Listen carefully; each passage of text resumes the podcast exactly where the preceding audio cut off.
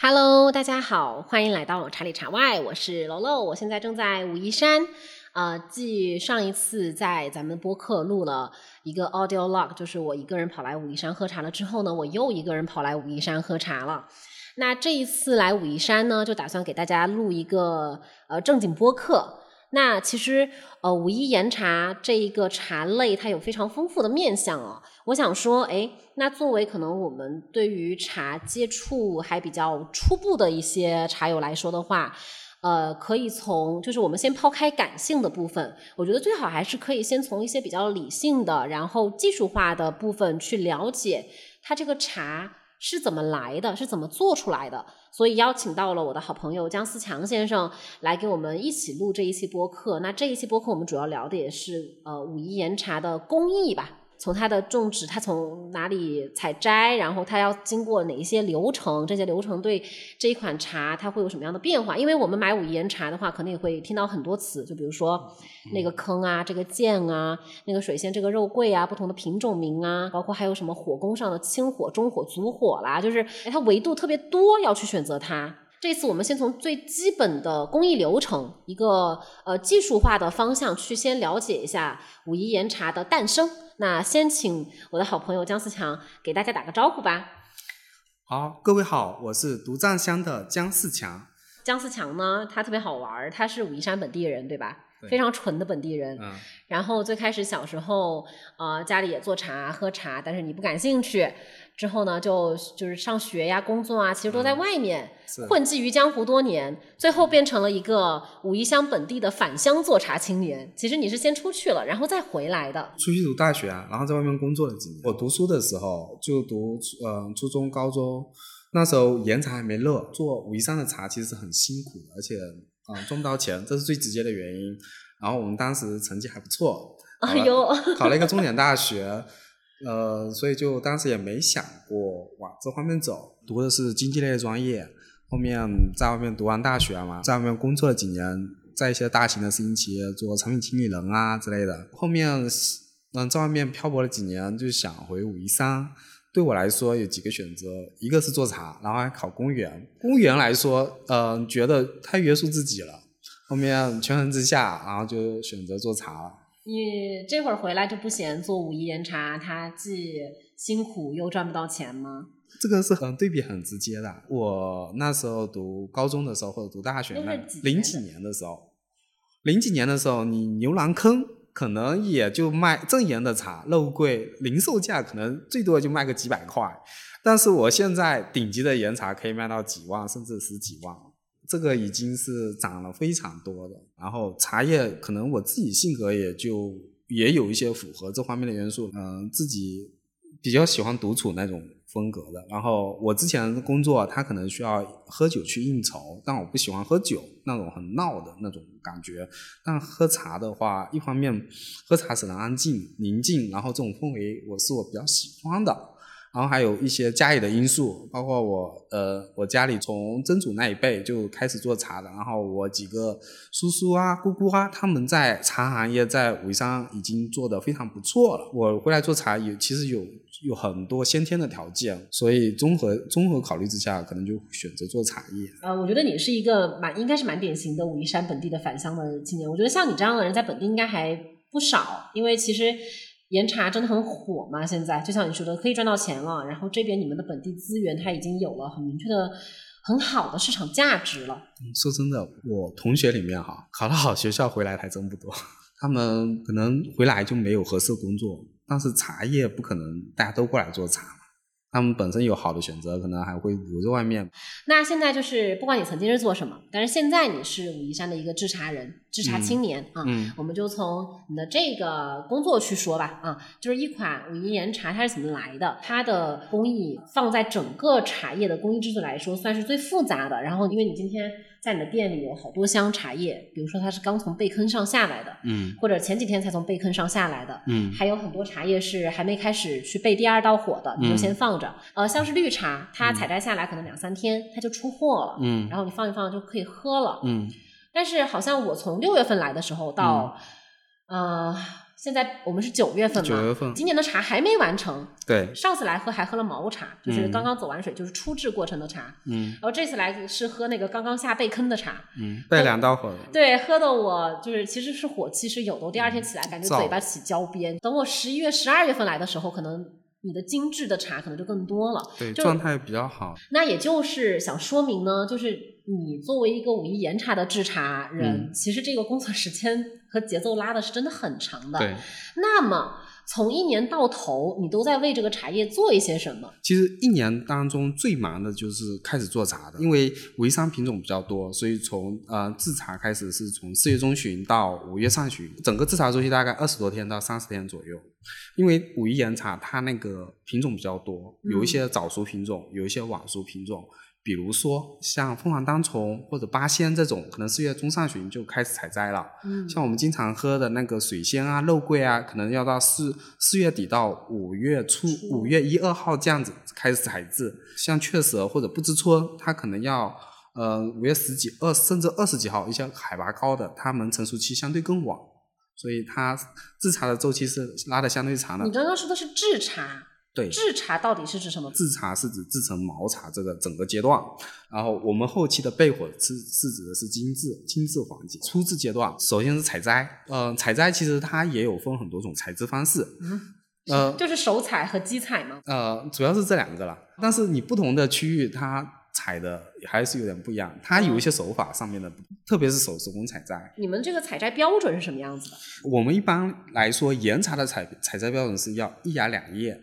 三叶这样子，我们又称为开面茶。第一面茶芽啊，叶子展开跟第二面对比是大概是呃一半的这样子，就是啊，我们称之为中开面。它有小开面还大开面。小开面的话就偏嫩了。整个这种材质出来，茶碱类物质是相对偏多。做出来如果你控制不好，嗯，整个是会偏苦偏涩，滋味感更重。嗯，如果是老调，就是等于是大开面采。嗯，大开面采就很容易把它的呃内质做薄。然后水会更甜，这是与你采摘标准呃是有一定关系的。所以标准来说的话，就是中开面。但有偏向，像肉桂之类的，可能更偏向于呃，有些人会习惯性的会采制嫩一些，因为它辛辣感会更容易做出来，它做出来的茶会更新锐，滋味感会更厚重。然后像呃水仙类的品种，它可能就偏向于采制的更老一些，呃偏向于大开面去采，甜一些，对，甜一些。可以这样简单理解，但是也不一定，具体还要看制茶师傅对它的掌握，还要看天气情况去，然后还有它整个茶厂的嗯采制的控制节奏。因为肉桂大家都想中开面，但是有时候我茶厂里面种植面积太多了，嗯，比如说种植呃种植四五十亩，但我的生产能力我只能一天只能采个五六亩，那么有一些你被迫你必须要提前采提前开采，就采这个更嫩一些。这个多种因素呃嗯在里面的做茶天气如果不好的话，我可能也会推迟，最好肯定是天晴采摘。然后采摘的时间也有讲究，一般来说，嗯早上收露露水收完以后是相对合适的时间，就是早上十点钟以后采摘到嗯到中午中午一两点钟也一般不会去采制，还有到下午三点钟到五点是相对比较好的时间。嗯我们在做茶当中很很多时候如果你中午，特别是中午的时候，没及时运回去，那可能渥堆发红。茶叶跟茶叶，嗯，渥堆在那里，它也会进行发酵的。然后，如果你没控制好，它就可能茶叶整个会坏掉，热没能及时散发出去。嗯。那如果是在运清的过程中对茶叶造成了损伤，相当于就后面没法做了。不可逆的，那直接废掉。OK，那运这个运送下来了。然后是尾雕，其实尾雕，我觉得我们经常听到这个词哈，就因为整个制茶的过程都是要让茶叶的水分它慢慢慢慢的降降下来，对吧？尾雕只是最初让它开始去失掉一部分水分的这个过程。那你们这个尾雕的话是呃怎么尾雕的？以及就是我刚刚前面提的问题，就是之所以你们这么在乎这个采摘时间，它到底对哪里有影响？就是我雨天采，我晴天采，我有露水采，我干燥的状况去采。嗯，最简单的，我晴天采。我如果有条件的厂运到厂里面，我能够进行日光尾雕。日光尾雕是最好的尾雕方式。对，最好的方式。啊，我先问一下啊，就是你们有几种尾雕的方式？然后它们有什么不一样？基本上是一个是净筒尾雕，一个是就是日光尾雕。日光尾雕它取取决几个条件，一个它有场地，嗯，够大，然后还有还有人员人手要足够，因为它要经常去翻动。嗯。然后还有一种就是，嗯，进我们的茶青桶进行尾雕，吹吹热风。那日光尾雕为什么好呢？它可以更均匀，因为汤量开了，我一次性可以汤量开。但是你阳光普照在上面，对啊，它面积更大，所以它可以可以尾雕的更均匀。然后它还有一个，它那种光线照射以后，它也会产生一些化学反应，它香气芳香类物质呃挥发更容易挥发出来，所以整个品质会更更佳一些。那我可以这么理解吗？就是在尾雕的阶段，它已经开始内质有一些转化了。茶青叶从采摘下来，它已经在包括在运输过程中，它也已经开始在进行部分的转化了。嗯，都是在不断的这样转化的过程，只不过它的强烈程度呃会不一样而已。尾雕我们这边叫导青，它一般失水在百分之十五左右。百分之十五，对，等于就是我还剩余百分之八十五的水分在我的青叶体内。不是，嗯，百分之十五减重，嗯，青叶跟植物基本上它的含水量在百分之七十五到八十。导青和做青是两个最核心工工艺，导青是衔接着做青进行进行的，我们。尾雕叫导青，为什么称之为导青呢？呃，之前不是给你看了吗？啊，它都是一芽一芽三叶两叶三叶，它是带梗的。嗯，萎凋以后我失水，我嗯头部的芽芽头那一部分，它叶子会倒伏下来。对对对，梗会倒伏下来。我实验过。所以我们称之为那个倒青，就是就是青就是青叶倒了，它不支棱了，可以这样简单可以这样理解。萎靡了，对吧？对，然后接下来就做青，做青也就是摇青，通过摇。嗯，通过摇动和静置两个程序的不断不断循环交替进行，然后嗯，我们称之为一手。当然中间可能还会吹风。嗯，在摇晃的过程中，就通过叶片叶片的摩擦和叶片和那个摇青桶之间的壁之间的摩擦，让它的呃进行反应更加剧烈。然后什么反应更加剧烈？酶促反应。我先大致先跟大大家说一下，做青可能会遇到几种状态啊。第一个，它。一开始我做青环节，我一般导青环节，它会上发出一部分它的香气出来，就茶叶的，比如类似于花香。然后在做青环节，首先出现的是青青味，清香，清香是这个青还是青草的香？嗯，随着做青的深入，然后会慢慢变成清香，清香就是三点水的清香，这种就给人更干净的感觉。然后会转化出花香，然后还有后面是果香。然后再继续转化，可能一般来果香，很多人就会这时候就会呃选择停止停止做青。然后当然你继续转化，继续呃继续做青，继续氧化，它可能还会出现一些果果蜜香，甚至一些独特的香气，像大桂皮的香气。然后如果你这时候没及时的停止做青的话，它呃它再往下，它可能就变成红茶。我们岩茶有个呃叫做三分红七分绿，然后它。做青的标准，它是叶片可以展开的话是三分红七分绿，只是部分进行氧化，所以叫称之为乌龙茶、青茶。嗯，这至于怎么控制呢？这就根据师傅的多年经验以及对茶叶茶性的理解，这个也是呃做做青和做青师傅最有价值的。就是做青的这个过程，就是控制它氧化的一个过程，以及去判断它在氧化过程中的状态。对，是吧？啊，你理解很正确。这个氧化过程它也有不同的香气的层次会出来。嗯，那你刚刚也说做青的过程有摇青、静置，有可能还要吹吹风，然后再摇青、再静置，然后再吹吹风。嗯，这个过程大概会持续多长时间？根据每个师傅对茶叶节奏的把控，他可能六到二十个小时都不等。做青的，我们最简单简单来说叫抗青做青，然后还抗天做青。就是不同的青叶情况，它的厚薄、它的大小，然后它的老嫩都是有影响的。还有不同的品种，然后还有看天气，是刮南风啊，刮北风啊，天气的湿度怎么样啊？还有温度怎么样？然后是否下雨？这些综合因素考虑，然后看它湿水情况，看它的叶面的软软弱情况，还还有闻它的那个散发出来的呃香气情况。去综合判断它大概要进行到进行多久，以及进行到什么样的程度。你能举个例子吗？因为我觉得所有讲岩茶的制作工艺的人都在讲“看清做清”这四个字。嗯。但是呃，相对讲的都比较比较的模糊。嗯。就是我们就会产生一种哦，那你们做清很难。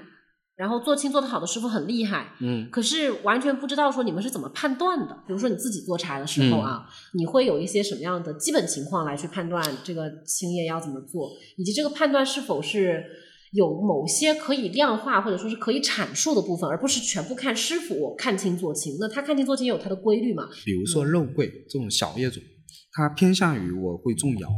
嗯，像我们的呃水仙类物质，因为它呃有时候追求它的汤感会更加柔顺，可能我们就少动多静置，做轻环节做到后面后面两手我们才会去进行重摇，稍微摇一下。有的甚至人嗯水仙都基本上不不太摇。但肉桂的话，有些人可能我做轻的前期环节就开始下重手，所以你这个重摇轻摇，就是你怎么样让它在里面摩擦的那个程度，其实是会影响口感的。做轻会影响它的发酵程度，你如果太早太早摇的话，它也做到后面可能发酵就会可能会过头，后面才开始摇动的话，嗯，它可能又做轻不够，到后期会产生青味，青味和嗯生感，就类比于炒菜炒青菜。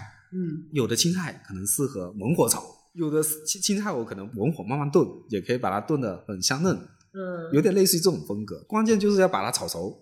啊，我们还有一个做青的最核心就呃一个做青成功的标准就是做呃做熟做透。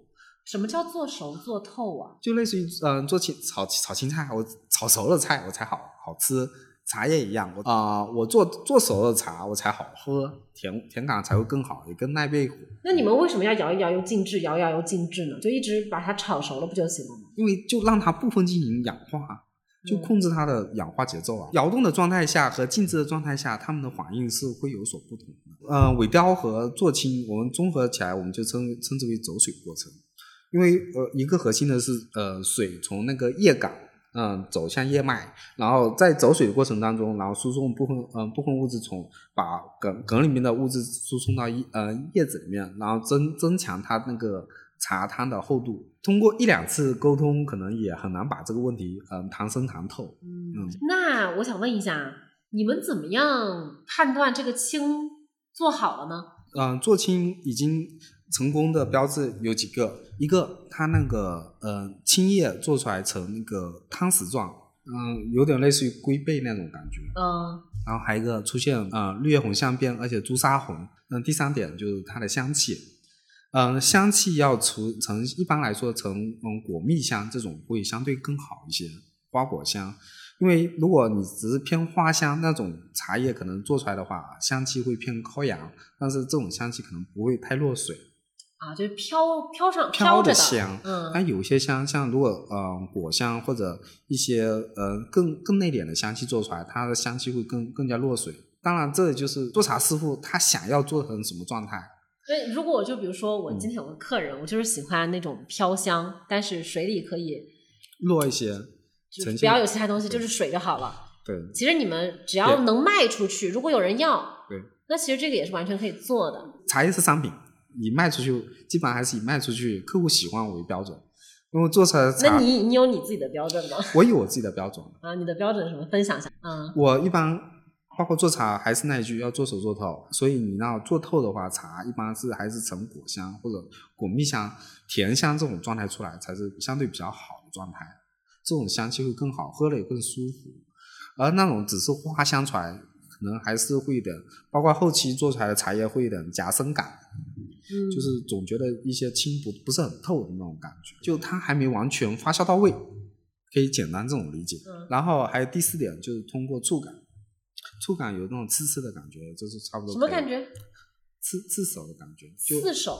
对对对。哦，我形容你可能要。我我我我其实能想象，就是一些它会粘手、刺手，就是它不那么滑然后，它还会蓬松。我们做青又叫死去活来，你看倒青倒完那个叶片是呈倒伏状的，但是你做到后期做青，它是整个是呈蓬松状的，然后呃是摸去有沙沙感，这种是已经差不多是做的可以了。所以一杯好的岩茶是经啊也是经历了各种磨难。我是觉得是你们这种做法。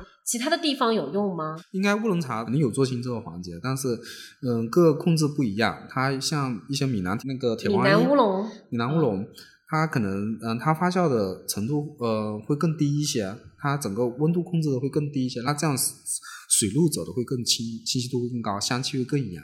嗯，那我们这边，嗯，有有些品牌它呃也会用采用相对低的温度去控制它的发酵，它有它的好处，但也有它的不足之处。茶叶也是，嗯，千人千面，众口难调的，只要你喜欢就可以。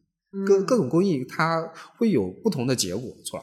那其实可不可以这么理解，就是做青它有一个大概的基本，就是你要做熟做透，但是做到什么程度，可能你今天比如说你在茶厂里做的这一批茶和你的就是邻居或者你的朋友同样做茶，可能做青上面就会有不同不一样了，是吗？即使同同一片山产的茶，不同的师傅对它的处理方式不一样，做茶呈现出来的结果都是不一样的。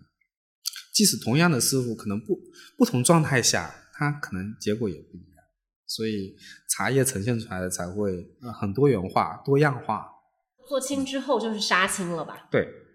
为什么是杀青呢？因为“青”这个字啊，就是用的特别多。你刚刚解释倒青，我觉得还挺有意思，就是青叶倒了。嗯。然后做青的话，我们能够理解为就是跟做饭一样，就是做青去做这个青叶。嗯。然后最后是炒青嘛？做完青应该就是炒青了吧？炒青又又有一个词叫做杀青。嗯。它这道工序是为了什么？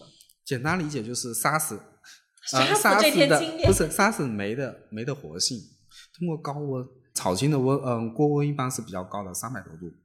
嗯，那通过高温，因为我刚刚提的，我们其实在做青的环节，它都是一个酶促反应的环节。呃，生物体内都是有含有酶的嘛，嗯，酶可以让它的反应进程加快。包括我在做青环节控制它的温度，也就控制它的那种酶的活性的程度，让它反应加重或者嗯或者是减弱。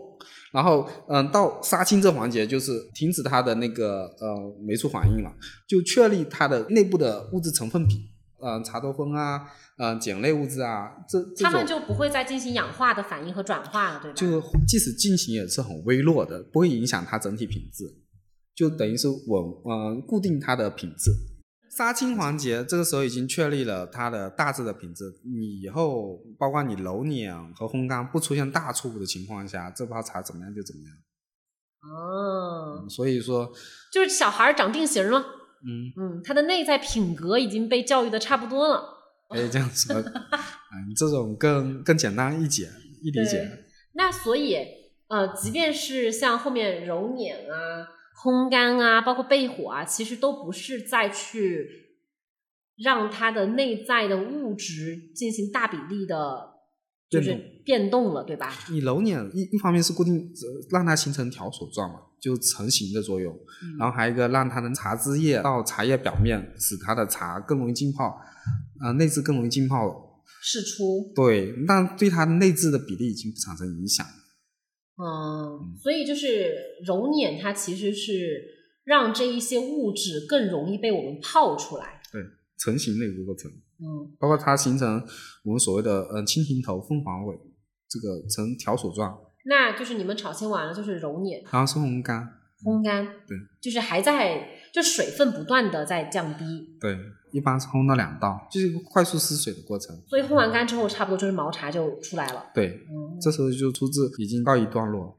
所以你们的出制是从采摘到烘干这一整条是不间断的完成的。对，嗯，比如说我茶青哈，采摘下山，一般会控制在下午，下午开始才开始整个尾雕。那你晚上就在那儿通宵做青是需要通宵的。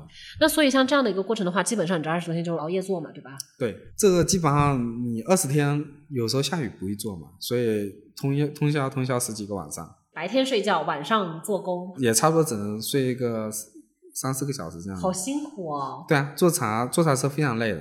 那像毛茶做完了之后的话，它就是可以喝了吗？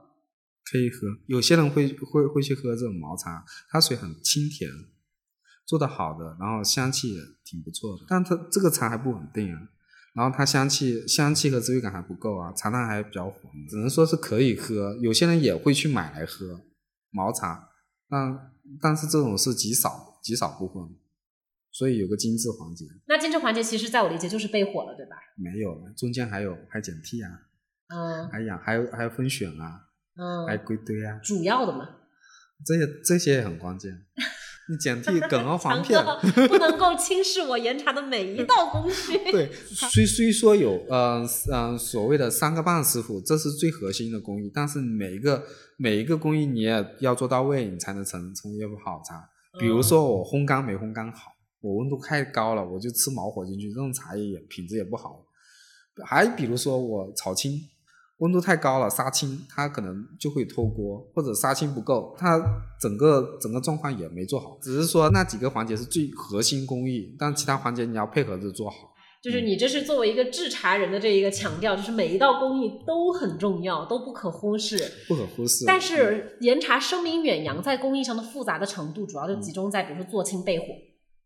只只能说是核心工艺。好，那我们就说说焙火吧。就是其实你有时候可能对岩茶了解不够，但是也会听到很多人说，嗯，足火的就比清火的好，嗯，或者说是清火的才是现代岩茶的这个，呃，怎么说呢？岩茶的这个风格的走向，就是都都会有这样不同的说法。其实我挺难理解“火”这个字的，嗯，啊，就包括。我刚来喝茶的时候，你就给我泡不同的茶嘛，比如说中俗火的，然后这个清火的。嗯，其实我觉得就各有各的风味。嗯，然后我以为是指，比如足火就是你在火上放的时间长，然后清火就是你在火上放的时间短。嗯，但其实又没有这么简单。对，所以我觉得你可以给大家展开讲讲，就是焙火它是怎么焙的，为什么要焙火，以及最后我们再来聊一下。清火、中火、足火这些东西，我当我们在喝岩茶的时候说清火、中火、足火的时候，我们到底在说什么？这个焙火其实到精致环节了。精致，我们在减剔的过程当中，首先茶叶会因为要暴暴露在空气当中，它会吸收很多水分去进进去，还有一些异杂味。那么我就呃通过我减替完以后，然后归堆以后，有个走水焙的这个过程。走水焙。对，第一个环节。走水背一般这种现在是大部分人是通用还是烘干机，没有走炭火。走水背就是去除嗯在这当中的嗯过程当中吸收的一些水分，然后一些易杂味，先让它走清楚。走水背完，这时候的茶就称之为走水茶。走水茶接下来可能第一轮，第一轮就要补火，然后第二轮煮火。就让他吃够足火，这帮很多人，嗯，第二轮火就他的是成成品的茶了。有一些可能会背到第三轮火，但极少会背到第四轮。你们火是指什么？是指炭火吗？还是就是怎么样的一个？一般是指炭火。然后呢？把把茶叶放在炭火上焙，其实就是炭火上铺灰。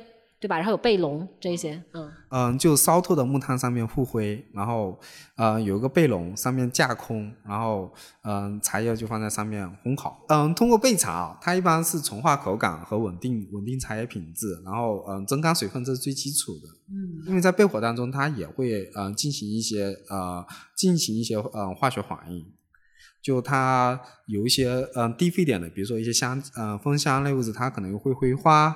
然后它通过火的作用，它有一些活性物质，它可能失去活性，然后转化成另另一些物质。最简单的，比比如说一些多酚类物质，它会可能会转化一些一些儿茶素，然后茶黄素之类的物质哈。随着焙火的深入，它的滋味口感会更加醇醇和醇厚。你刚刚说，在焙火的过程中，它可能会让一些低沸点的香气来挥发。然后，如果一直这样焙，一直这样焙，一直这样焙，它会变成什么样子啊？这些只是部分啊，因为这低沸点的物质，呃，芬芳香类物质本身不是很稳定的一些香气。然后，我们其实在焙火当中，呃，会强调一个，一个要把它轻微焙掉，然后还有一个生感焙掉。生感就是，比如说我们吃夹生的东西，会影严重影响茶叶品质。如果茶叶在做青环节没有做透。它就很容易产生这种生感，而你要在焙火当中去弥补这种，就需要呃通过焙的相对充足的火去把它焙掉。那我做青做的不好的，我就焙的足一点呗，那是不是也可以这么理解？对啊，嗯，我如果做青不好，有一些品质工艺没到位的茶，他们就会把茶叶焙得很高。嗯，这个是这是正常的处理方式，因为随着火功升高，它汤感嗯一些苦涩感会被被没掉，当然也意味着。我的物质进物质损失掉，所以它茶汤汤感会很空，内质会很薄。就是火是双刃剑。本身做青做的很熟很透的茶，我为了保最大程度保持它的鲜爽度，我可能也不会吃太多火，就可能处理成中偏轻火。我这种这种茶，我嗯，喝去香气很很馥郁，而且汤嗯汤感很顺柔平滑，有有韵感，这种茶也是非常好的。你看我这样理解对不对啊？就是如果说呃做清环节做得好的话，你在焙火上面的选择空间就更大。你的风格你就可以更多样化，就是你可以想让它轻一点也是有空间的，你想让它足一点也是有空间的。然后如果说是你的做轻环节可能是有一些缺失，比如说这个轻没有做透，它还有一些生，那其实我在焙火的环节我的选择余地还是不是那么的大，就是还是得往足火去焙，对吧？那这样的话就会很让我理解成，那做轻不好的就足火，那我就买轻火茶，因为轻火就一定好，就会滑向这样的一个诡异的逻辑里去。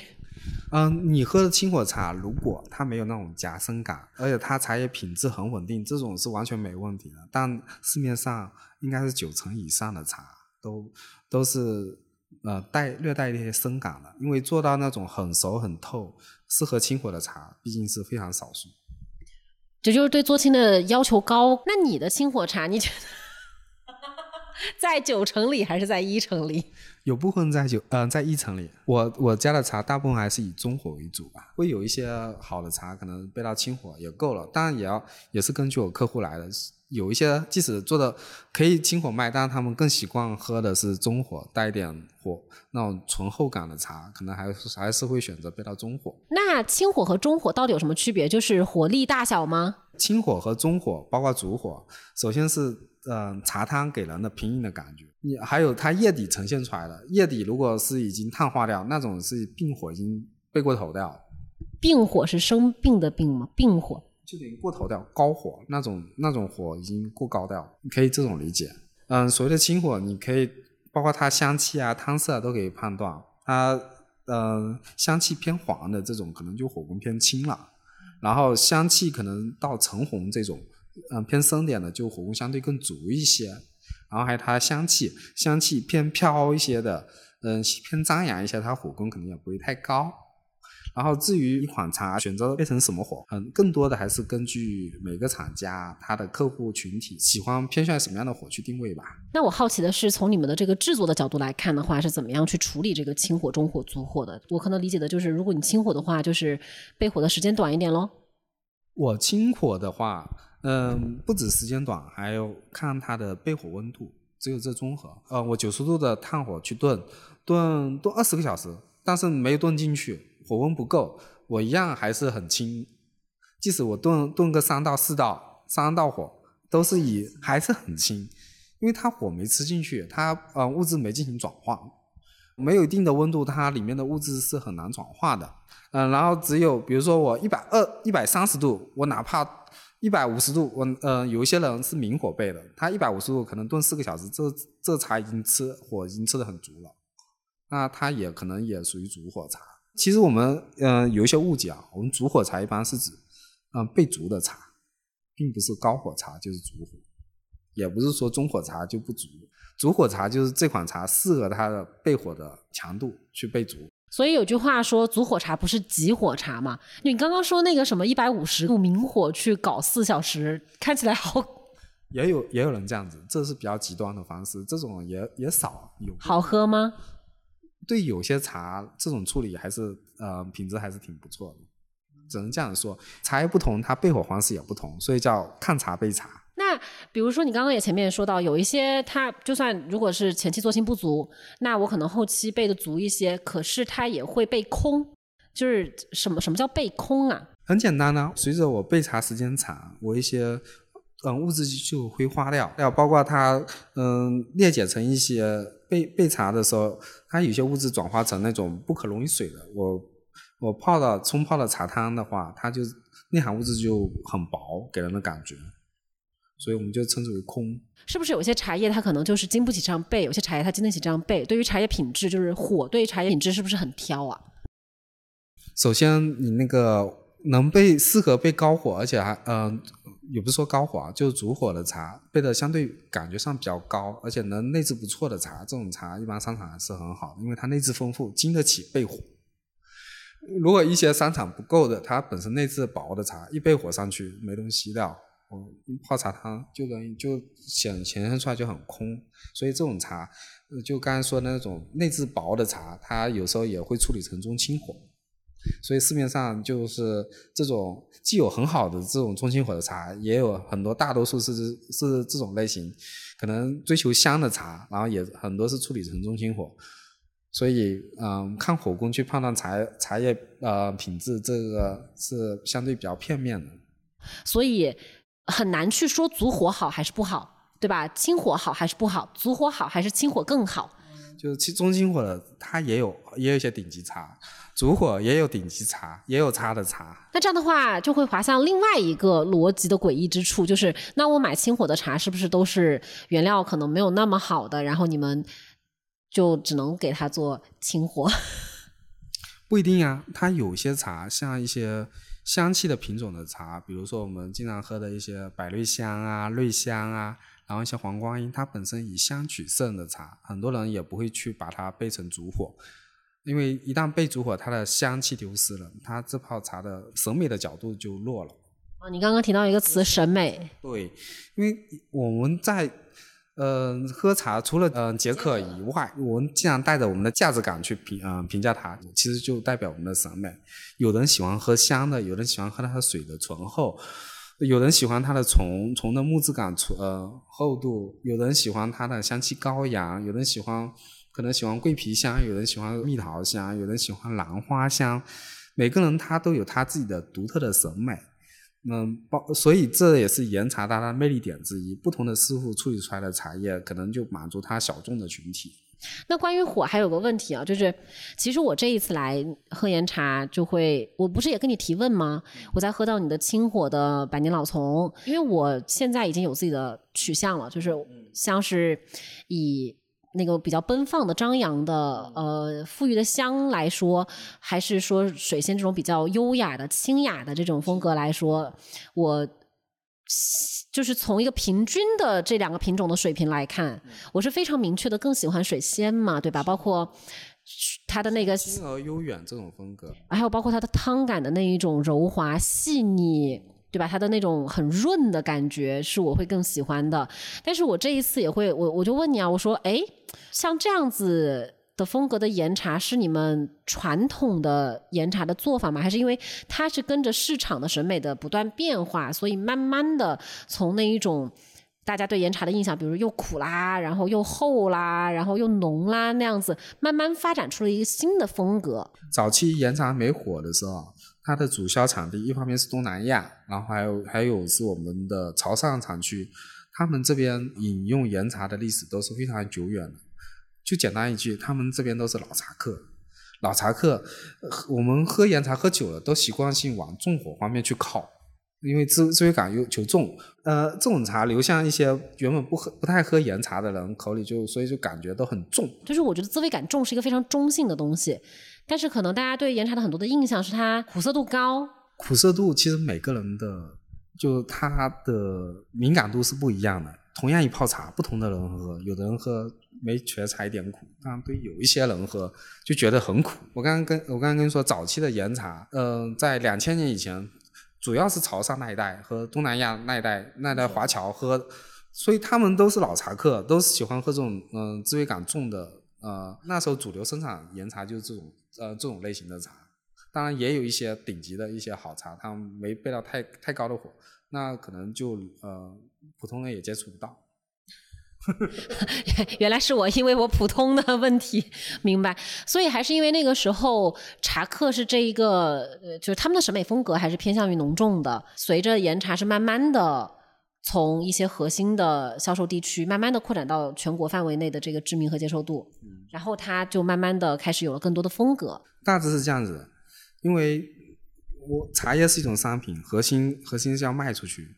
我的客户包括消费者，主要主流是喝什么样的茶啊？我们武夷山的这些茶厂就会生产什么样的茶叶出来，所以说它有它一贯的一些呃嗯做呃，包括传统所谓的传统岩茶嘛。其实岩茶包括它的整个工艺，随着时代前进，不断在做一些调整和不断迭代的吧，可以这种理解。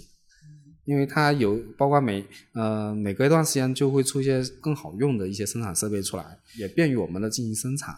然后包括嗯嗯，大家饮茶的口感可能也会在变化，但整体来说，呃，随着岩茶茶叶呃，受受众度越来越越大，然后整个参与进来的人越来越多，所以它工艺上面其实这些年是不断在提升的。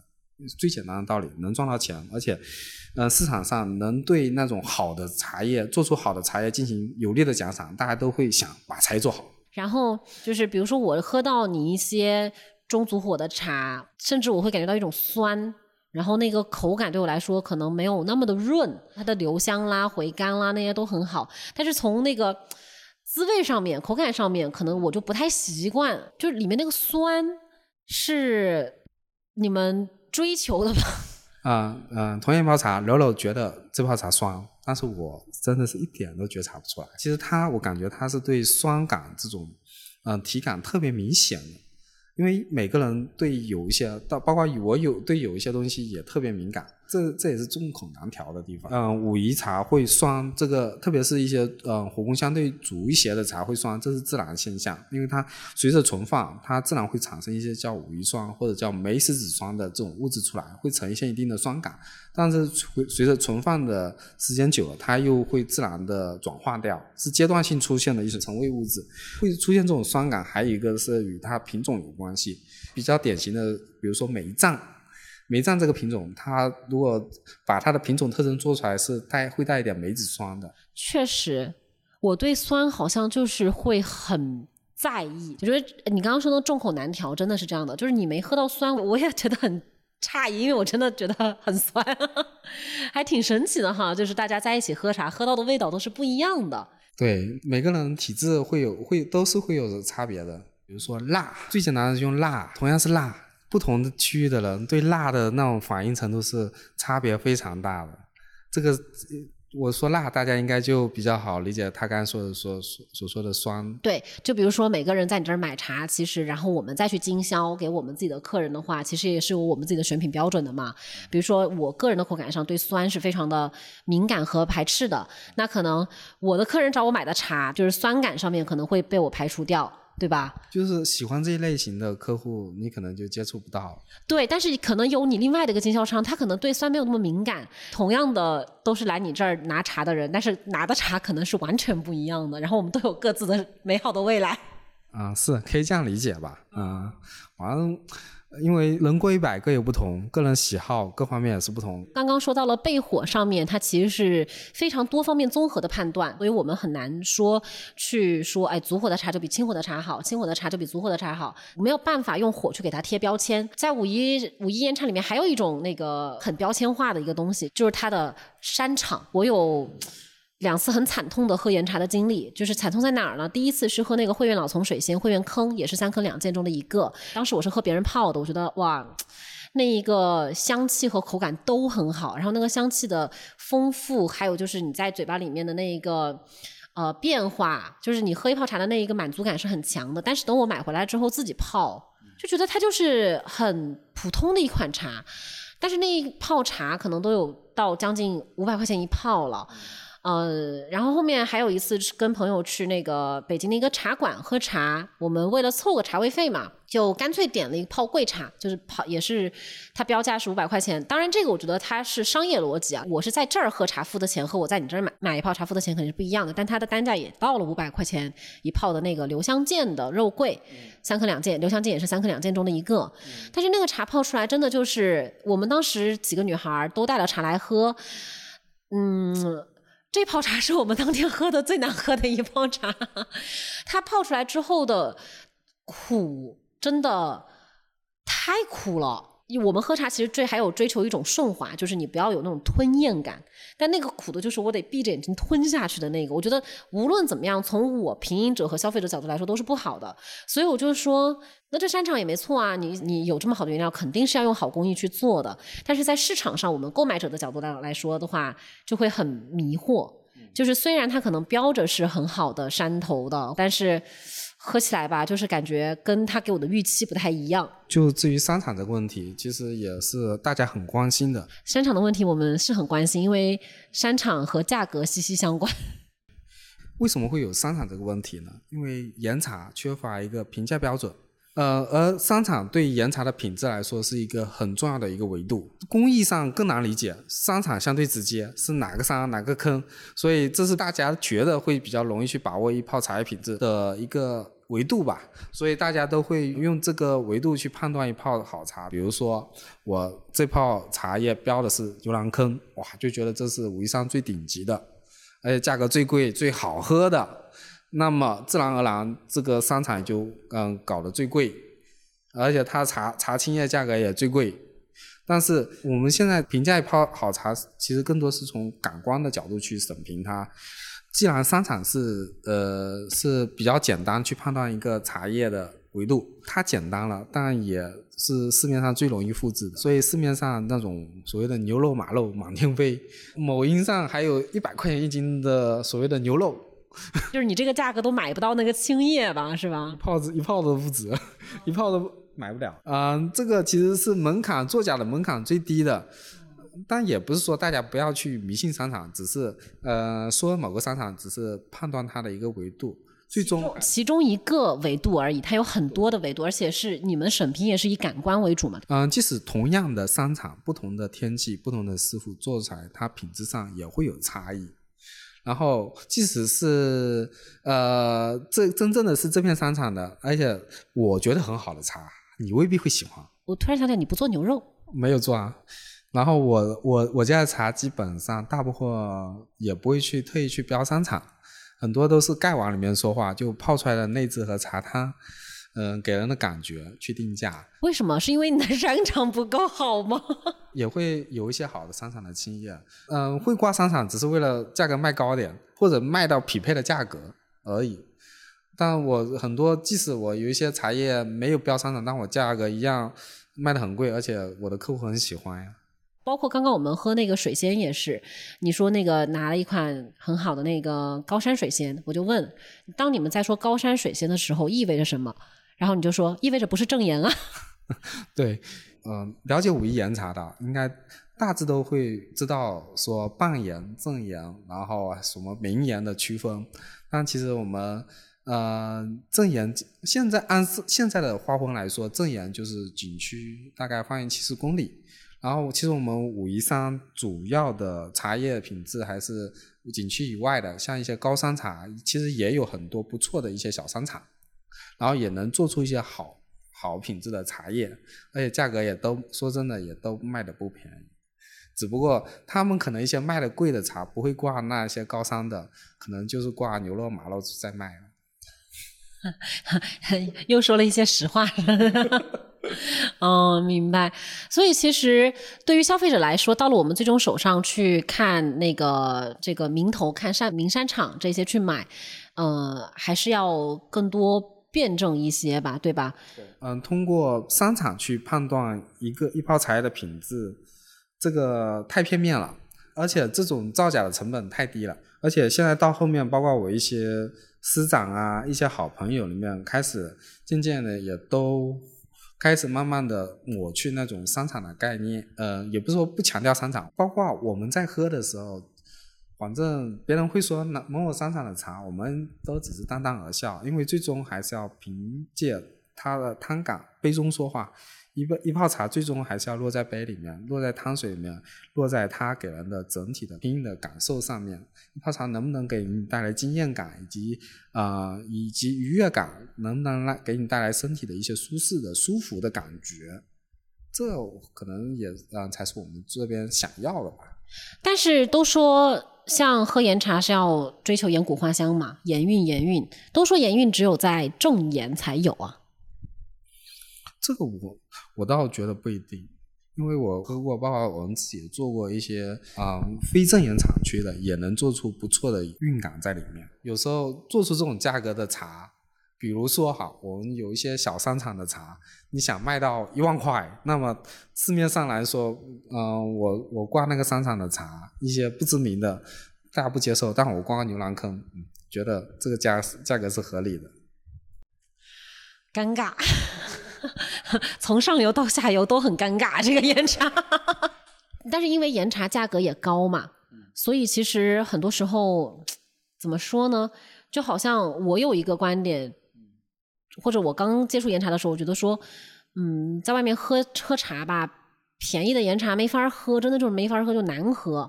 然后想要喝到一颗好喝的岩茶吧，确实是很好喝，但也真的好贵好贵，好像就变成了喝岩茶你就只能是一个有钱人的游戏，或者说大家也会喝岩茶作为某种身份标签嘛。这个我觉得是有共识的吧，就是喝岩茶好像就还挺挺有点那个什么的。嗯，你刚刚说的这种价值评判标准，我觉得，嗯，喝好，特别是好的岩茶的标，低档的岩茶其实，嗯嗯，标准是蛮清晰的，就是高档这种审美的东西，它是很难定价的。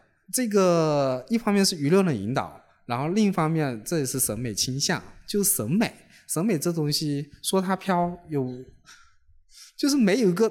相对呃稳定的一些定价啊定价方式去给它做定价的，它就受受到供需双供需双方去追求。有一些你同样的东西，你可能追求的人多了，它价格自然高。然后无人问津的时候，你房房高的话，你可能在嗯房高生前画出来可能一文不值。呃，一百年以后追求的人多了，买可能认可它价值的人多了，它自然价格就上涨。其实岩茶是很小众，而且岩茶一旦做到大众，大众的，比如说一些大型企业，他就没有一些个性化的追求，有些人就不会去觉得它只是送送礼，就没有它的个性化的东西。因为我们把这种品饮岩茶的过程，特别是高档岩茶过程，类比于审美，审美的东西的话，怎么样去给它定价嘞？这种小众的东西，所以就它的价格就很难定。你适口而止。那反正也从工艺聊到了它的这个山场的问题。其实关于原茶还有好多这个可以讨论的方面，比如说它的品种啦，然后包括它发展的这个乌龙茶的工艺对其他乌龙茶的影响啦。但总之就是今天对武夷岩茶的工艺流程，我觉得大概是有一些了，因为因为我觉得就是看你做茶真的是蛮蛮辛苦的。反正就是从了解到武夷岩茶的工艺。这个基础之上，我才能了解到武夷岩茶它的变化和它的多样是在哪里，然后才会理解为什么它在市场上呈现的一个，你可以说是它的呃声明、它的乱象，就是前前后后才理解了它为什么会发展成这样的一个基础啊，然后你可能才会去觉得，哎，那这一泡茶你自己是不是喜欢的？因为只有了解，你才知道自己喜不喜欢嘛。很多时候其实你喝，你也不知道自己在喝什么，对吧？好，那今天就先到这里了，谢谢蒋子强，谢谢强哥，那我们跟大家说声拜拜吧。好，拜拜。